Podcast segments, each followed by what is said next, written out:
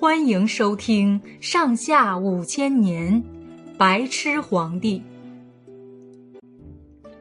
晋武帝和他祖父、伯父、父亲都是善于玩弄权术的人，可是他的儿子太子司马衷偏偏是一个什么也不懂的低能儿。朝廷里里外外都担心，要是晋武帝一死，让这个低能儿继承了皇位，不知道会闹出什么乱子来。有些大臣想劝武帝另立太子，但是又不敢明说。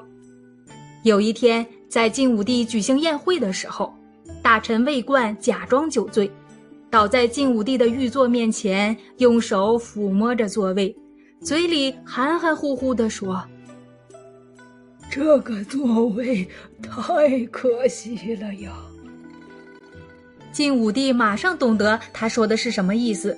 但是却假装听不懂，说：“你在胡说些什么？准是喝醉了吧？”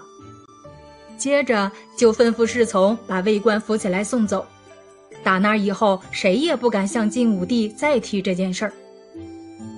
晋武帝毕竟也有点犹豫，他想试试他的儿子到底糊涂到什么程度。有一次，他特地送给太子一卷文书，里面提出几件公事儿要太子处理。太子的妻子贾妃是个机灵的女人，见到这卷文书，连忙把宫里的老师请来，替太子代做答案。那个老师很有学问，写出了一份卷子，引经据典，答得头头是道。贾妃看了挺满意，旁边有个略懂文墨的太监却提醒他。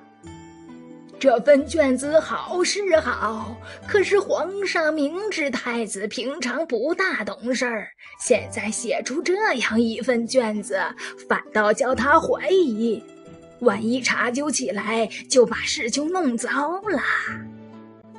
贾妃说：“对呀，亏得你提醒一下。那么还是你来另写一份吧，写得好，将来还怕没你的好处。”于是，那个太监就另外起草了一份粗浅的答卷，让太子一样画葫芦抄写一遍，送给晋武帝。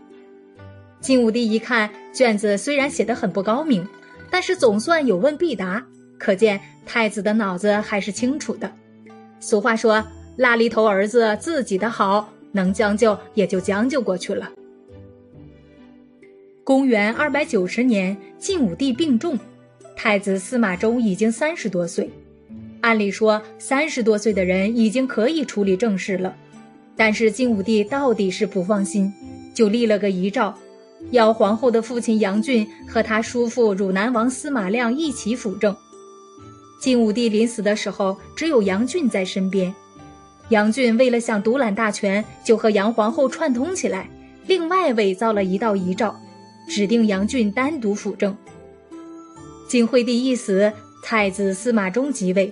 这就是晋惠帝。晋惠帝即位以后，国家政事他一件也管不了，倒是闹出了一些笑话来。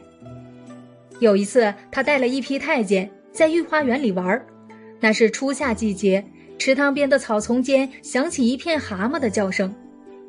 晋惠帝呆头呆脑地问身边的太监说：“这些小东西叫是为官家还是为私人呢？”